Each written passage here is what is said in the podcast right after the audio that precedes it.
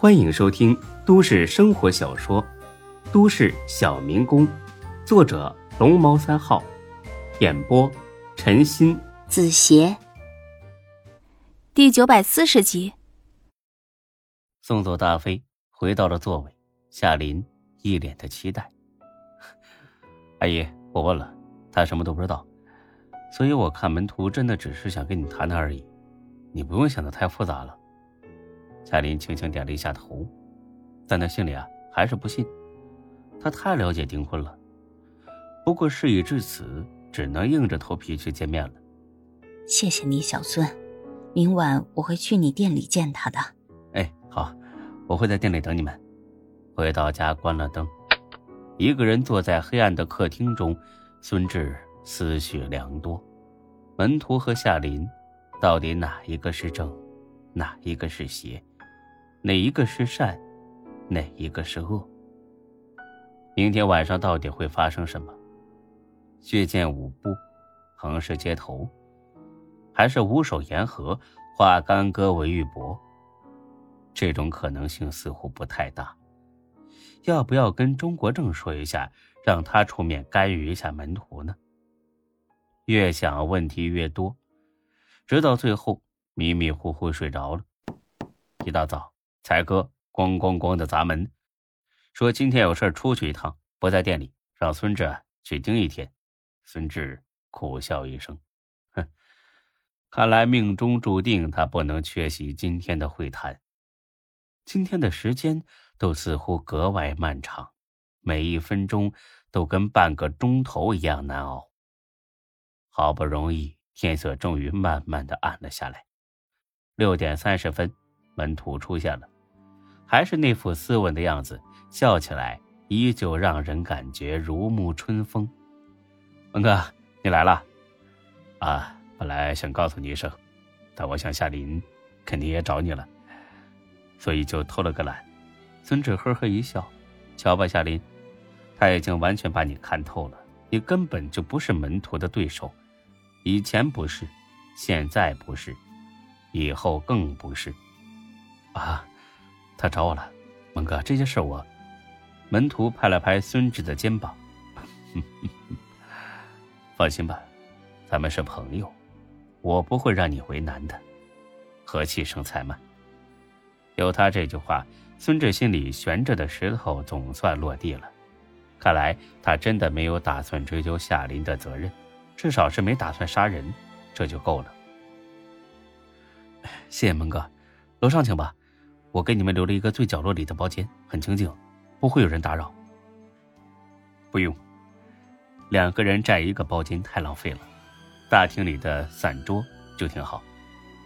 说着，他环视了一圈，指了指靠窗户的一个座位。那张桌有人预定了吗？哦，没有。好，那我就坐在那里吧。孙志真心为门徒捏了把汗。他今晚不但担心门徒会杀了夏林，也担心夏林会铤而走险对门徒下手。现在门徒主动要求坐在靠窗边的位置，如果夏林安排了枪手，能轻而易举的杀了他。文哥，那个位置太显眼了，不安全，你还是……门徒再次笑着拍了拍孙志的肩膀：“没有比那里更安全的位置了。”啊？我们这儿的玻璃可能没你想象中的那么结实。啊 放心吧，我越是坐在显眼的地方，夏林就越会以为我在周围安排了人，所以就算他有什么想法，也不敢轻举妄动。孙志一听恍然大悟，大佬就是大佬，早就把所有的可能都想到了，还是自己太嫩了。哦，好吧。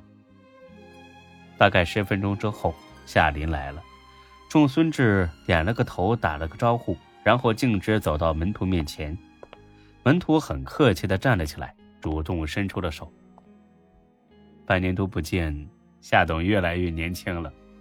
丁，门董客气了，请坐。谢谢。坐下之后，门徒又主动帮夏林倒了杯茶。若是不知道的，还以为这是一对好朋友约着出来吃饭闲聊。但夏林知道，这恐怕是一场鸿门宴，他可是没半点心思吃喝。不知道夏董喜欢吃什么，所以让孙志看着给咱们上一点。行，门董，过去的事儿我就不提了。至于我儿子冒犯你的事，我也是前天才知道的。我替他跟你说声对不起，请你原谅。客气了，小孩子不懂事，一时冲动也是常有的。况且他已经得到了教训，所以我不会再追究这件事了。夏林听了很是意外，不追究这一次的事，难道想追究以前的事？门董这是真心话。当然。那门董今晚约我出来是想合作？夏林更是惊诧了。连一边竖着耳朵偷听的孙志都很是吃惊。合作？嗯，对。确认自己没听错之后，夏林感到很绝望。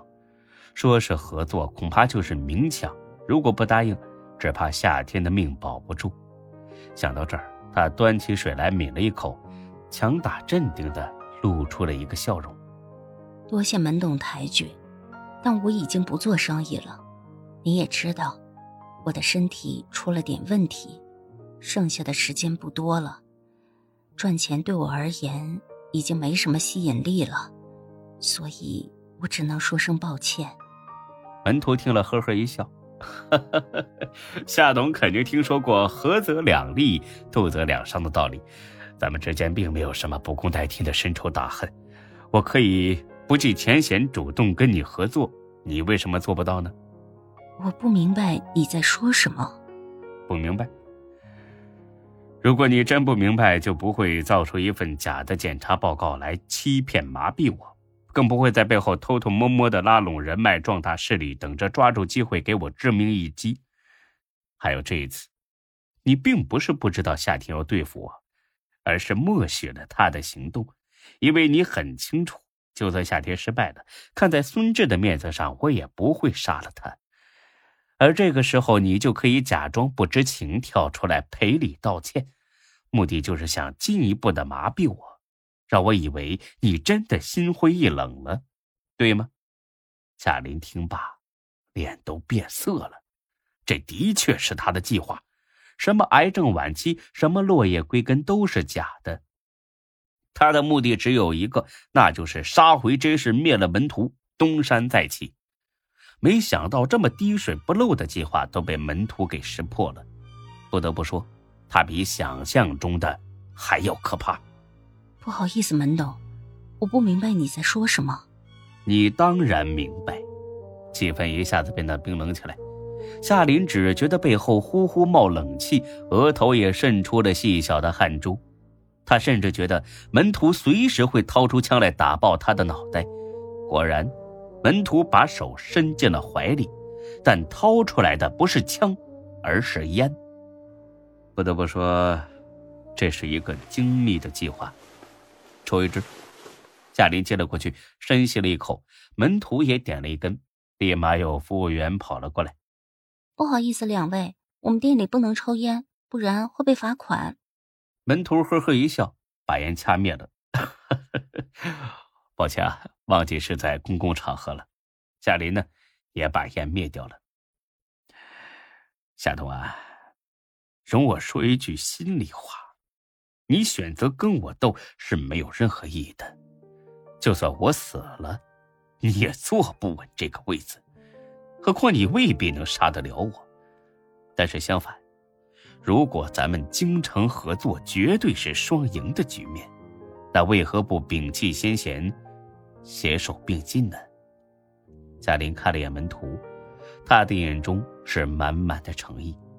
他有点动心了，毕竟谁都明白背靠大树好乘凉的道理。而在 J 市这片森林中，门徒无疑是最挺拔的一棵参天大树。见他不说话，门徒从口袋里掏出了一个信封。我这里有点资料，夏董可能会有兴趣。夏林接过去拆开，眉头立马皱紧。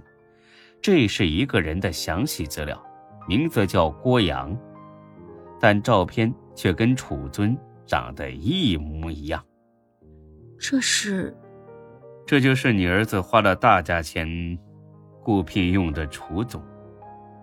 他是楚天集团的人，也是楚天的远房亲戚。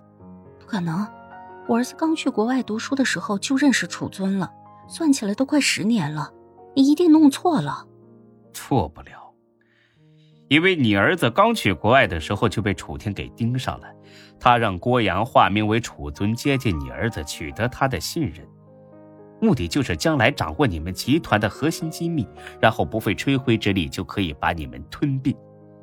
可惜人算不如天算，谁也没料到楚河跳出来搅局，更料不到楚天会失足摔下楼，变成了植物人。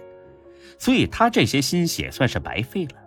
楚尊已经死了，死无对证，所以你怎么说都可以。那你再看看这个。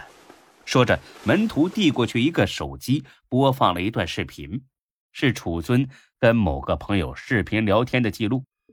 视频中的楚尊明显比现在更年轻。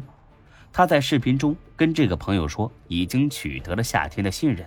还说夏天是一个刚愎自用、头脑简单的人，很容易忽悠。等夏天毕业后，肯定会回到富春江集团工作，到时候他就变成了夏天的心腹，会源源不断的把富春江集团的核心机密泄露给楚天集团。夏林看后良久无语，他并不是一个愚钝的人，但却没发现自己早就成了别人眼中的猎物。更讽刺的是，告诉他这个消息的，竟然是他眼中的仇人。这么多年来，夏林第一次觉得自己这么失败。你是怎么知道这些的？难道你也早就派人盯上我儿子了？别误会，我的原则就是人不犯我，我不犯人。况且那时候，咱们两家的生意没有任何冲突，我没理由跟你过不去。其实这些视频就在楚尊的手机中存着，只不过加了密，夏天一直没发现而已。你为什么要把视频存在自己手机里？难道就不怕泄露？这是人的天性，在他眼里，夏天不过是一个傀儡，一只猎物而已。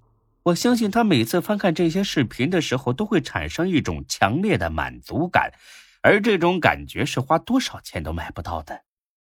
夏林听罢。沉默了许久。你想怎么合作？很简单，携手一起吃掉楚天集团。夏林听罢，惊讶的张大了嘴巴：“吃掉楚天集团，这简直有点蚂蚁吃大象的意思。”恕我直言，你这种想法太疯狂了。楚天集团可是全国性的大集团，就凭咱们？门徒呵呵一笑，又点了个烟。